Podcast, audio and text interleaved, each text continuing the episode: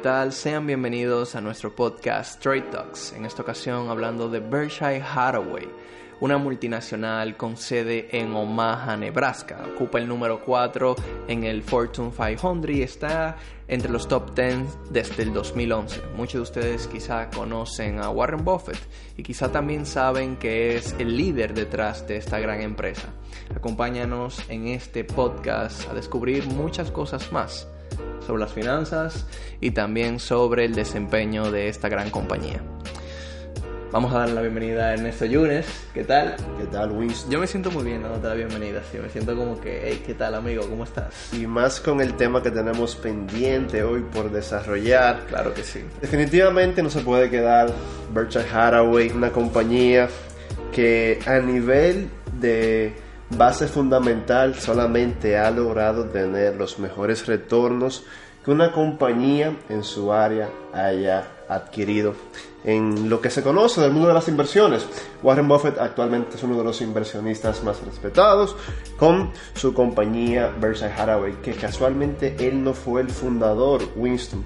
Warren Buffett no fundó Berkshire Hathaway, de hecho, esta compañía fue fundada previo a que Warren Buffett haya incluso nacido en este mundo y es una compañía del siglo XIX, la cual Warren Buffett cuando empezó a aplicar su método de value investing, que vamos a hablar el día de hoy cómo fue evolucionando, pero cuando él compró Berkshire Hathaway, él simplemente tenía una posición, el cual empezó a comprar su primera acción por 7 dólares con 50 centavos en los años 1961-62 y eh, lo que él veía en esta compañía era una compañía en declive, pero que el mercado había reaccionado a destiempo y estaba em, muy desvaluada. Sí, la compañía estaba decayendo, pero aún así el precio era tan interesante que Warren decidió adquirir un stake de 40% de la compañía.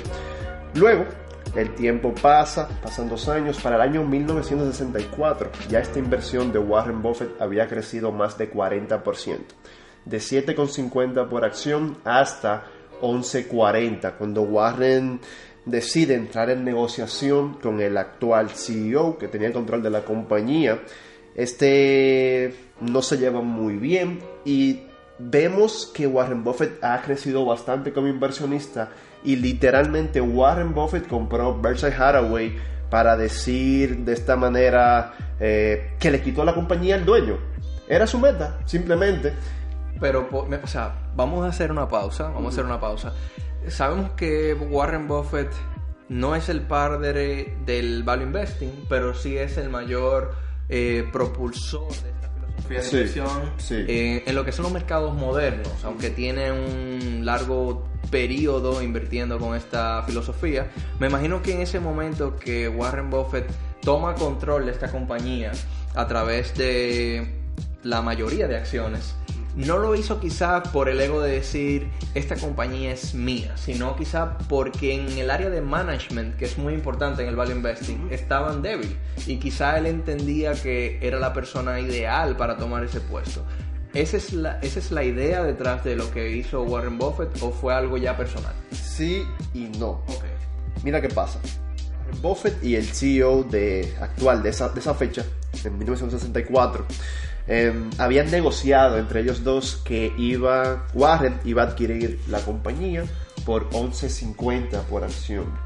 Em, luego de este aceptar esta oferta, él le reenvía una contraoferta que Warren no esperaba de que, ok, te venderé todo, pero a un precio diferente. Y a Warren no le gustó eso.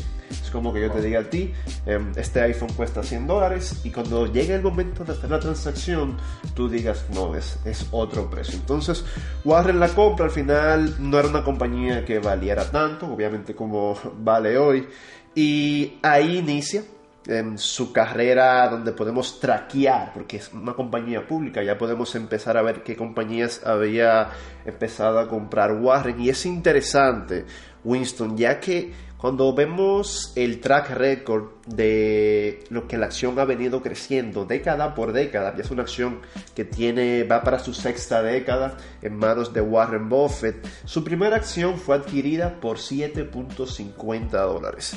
Luego, para el año 1965, cuando se completa la transacción y Warren Buffett pasa a ser el CEO, esta vale 11.37 dólares. Para 1975, la acción había estado ya más de 1000% arriba. Es decir, hasta 148 dólares por acción. No obstante, para el año 1983 ya la acción costaba 1000 dólares por acción. De 750 hasta 1000 dólares por acción en un lapso de aproximadamente 21 años. ¿Y cuál es el costo de esta acción en el día de hoy? Actualmente la acción está costando 325 mil dólares. Increíble, Winston. Podemos ver que algunas viendo el historial de Warren Buffett y poniendo atención en cuál, cuáles han sido sus inversiones más exitosas, podemos ver que en su portafolio actualmente Warren tiene más de 100 compañías, que es dueño 100% o tiene stakes de 1, 5 y hasta 12% fueron solamente seis compañías que han catapultado esta empresa hasta este éxito masivo que podemos nosotros presenciar el día de hoy. E inusuales algunas porque han sido en China. Hoy en día sabemos que Ahora es que se está entendiendo cómo se hacen negocios en China. Pero muchos inversionistas de Wall Street tenían miedo, sabían que China había potencial, pero las finanzas allá, la contabilidad es diferente, la forma de hacer negocio es bastante diferente como se hace aquí en el continente americano. Pero la petrolera PetroChina ha sido una de las más rentables para Berkshire Hathaway, con un 720% de retorno en solamente 5 años, la cual va acompañada de la compañía china también BID, la marca de carros BID, BYD. Esta retornó en solamente 6 años 671%. Vamos a hacer una pausa porque vamos súper rápido, muchas empresas, muchos valores distintos.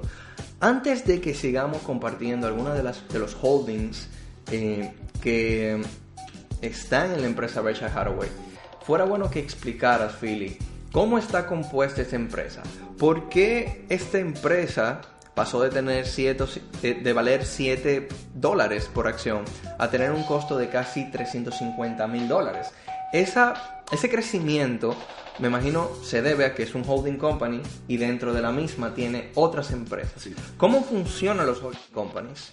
Mira, em, Warren Buffett es un genio. No solo es un genio en el value investing, sino a nivel numérico. Warren Buffett le, le, encantan las acciones con muy buen cash flow y que se enfocan en buenos pagos de dividendos dividendos que vayan creciendo anualmente. Caso de Coca-Cola, una de las mejores inversiones de esto, un dividendo increíble en los últimos 20 años. El caso también de Geico, la cual él es dueño 100%. ¿Por qué uh, Warren se enfoca en empresas que tienen buenos pagos de dividendo? Porque así como también las, las aseguradoras como Geico eh, producen un cash flow extra que como tú eres el dueño de la compañía puedes utilizar y alocar ese cash en otras compañías y hacer adquisiciones. Específicamente en el caso de Geico.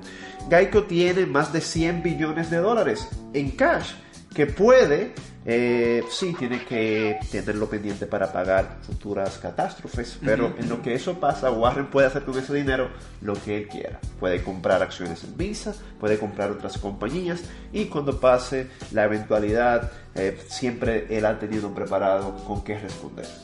Interesante que menciones que Geico tiene más de 100 billones en cash. ¿Por qué? Es muy difícil que una empresa amase esta cantidad de dinero. Ahora, en la semana, haciendo un poquito de research, me toqué con algunos headlines importantes. Hay que aprender a leer entre las líneas. Ahora mismo Berkshire Hathaway tiene más de 130 billones de dólares en cash. Muchas personas eh, han escrito artículos, eh, obviamente personas de los medios de comunicación de finanzas, diciendo que esta cantidad de cash que tiene Warren Buffett es a causa del trade war, de que se siente quizás un poco preocupado a hacer una inversión en estos momentos. Pero por otro lado, haciendo el research un poco más profundo, llegué a la respuesta y quería compartirla contigo y que me des tu opinión, Philip. La respuesta que Warren Buffett tenga tanto cash en este momento eh, amasado para poder hacer una inversión es que está, está esperando el momento perfecto para hacer lo que él le llama un elephant size. una posición elefante, donde pueda casi comprar totalmente la empresa a la que vaya a invertir y quería que me dieras tu opinión. ¿Por qué crees que 2019, ya vamos al 2020, me imagino que ya esa compra va a ser ahora en 2020, no creo que sea antes de que acabe el año. Eh, ¿Por qué crees que en estos momentos él quiere hacer una, una posición de ese tipo? Mira, interesante que mencionaras la palabra headline, encabezado, la cual viene de un medio que lo que le interesa es vender. Y Warren Buffett lo conocemos por ser una persona templada que no siente presión de que lo estén criticando, que el cash en su compañía ha estado creciendo. Berkshire Hathaway ha estado underperforming los índices importantes como el S&P 500 en años consecutivos. Em, y no creo que él vaya a ser para el año 2020. Los mercados van a apreciarse más. Em, yo pienso que a él se le pasó este rally 2017, ya 2020 podemos decir.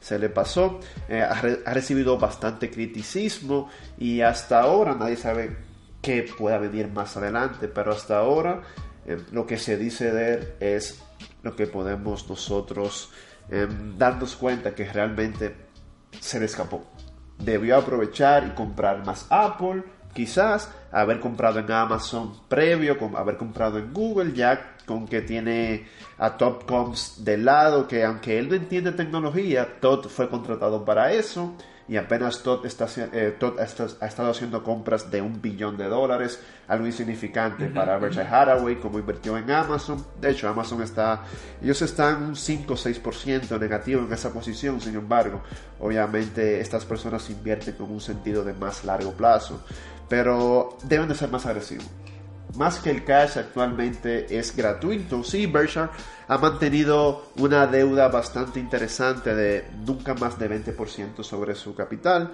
pero pienso que no, estoy de acuerdo con lo que se dice en el media, aunque no creo que a Warren realmente puede ser que quizás los años ya estén pero ahí vamos eh, con algo interesante, Philly. Eh, Berkshire Hathaway se perdió la inversión en tech companies en el dot-com Sí. Luego ahora, hace un año, dos años, empezó a invertir en estas empresas tecnológicas y obviamente se debe a que Warren Buffett no entendía esas empresas. Uno de sus principios principales es debes de entender qué juego estás jugando para poder jugar. Una persona que quiera jugar fútbol, no sepa las reglas, le van a sacar tarjeta amarilla. En las inversiones es igual. Ahora, se perdió el dot-com, luego invirtió en empresas como Apple, tiene posiciones en Facebook, en, en Amazon y tiene posición en una empresa interesante, VeriSign. Interesante. Aunque se perdió el .com, fue tan inteligente que compró la empresa que vende los servidores de .com, .net y demás eh, servidores de seguridad que esta empresa provee. provee. VeriSign es una empresa que tiene como mayoritarios los mayores fondos de inversión del mundo. Número uno, Berkshire Hathaway con más de 10%. También BlackRock, también Vanguard y un hedge fund que admiramos profundamente porque lleva el récord de mejor retorno para un fondo tan grande, Renaissance Technologies. Que estaremos hablando del mismo en el próximo podcast.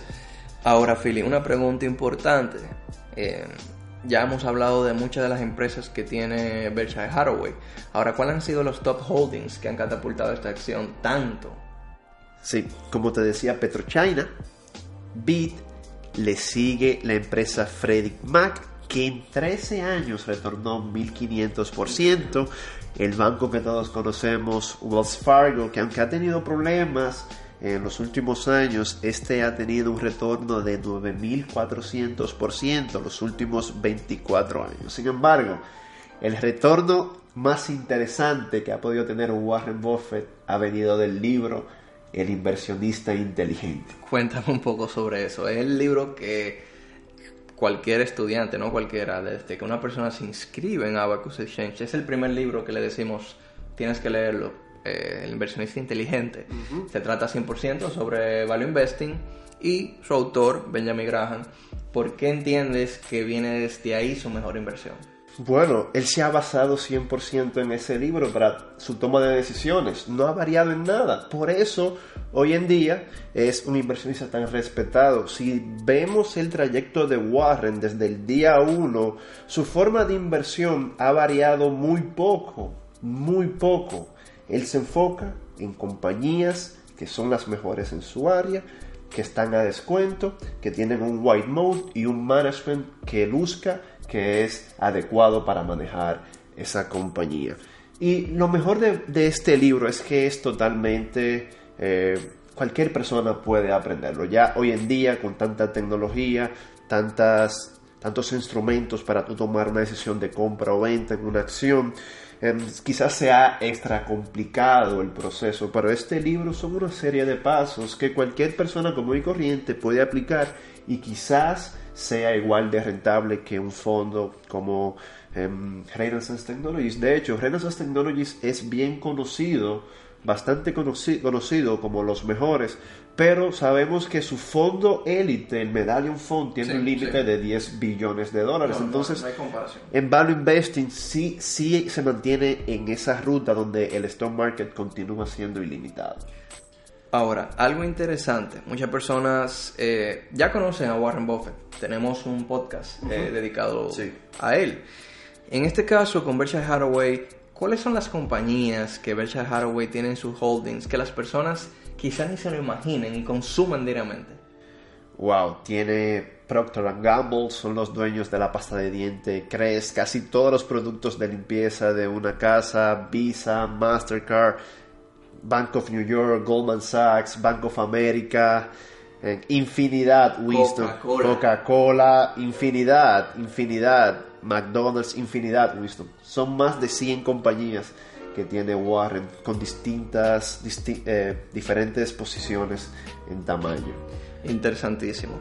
Bueno, en nuestro próximo podcast estaremos hablando sobre Reynolds Technology, eh, su CEO y manager Gene Simons. Eh, hemos, estado estudiándolo muy de cerca. cerca. Inclusive en Abacus Pro ya hemos empezado a hablar y a dar el tema de análisis cuantitativo, que sabemos que hacia donde se dirige la tecnología debe de haber un merge entre el cuantitativo y el fundamental para poder tomar una decisión certera con unos mercados que se están eh, moviendo a una volatilidad increíble y hay que saber aprovecharlas.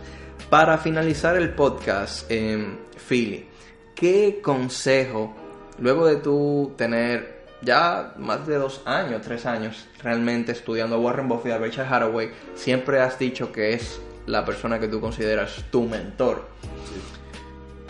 Desde la posición de Warren Buffett en Berkshire Hathaway, ¿qué consejo puede darle a las personas que nos escuchan al momento de hacer una inversión, tanto en el stock market como en un negocio cualquiera? Hay negocios que no están en el stock market y que se puede aún utilizar muchos de los principios de Warren Buffett.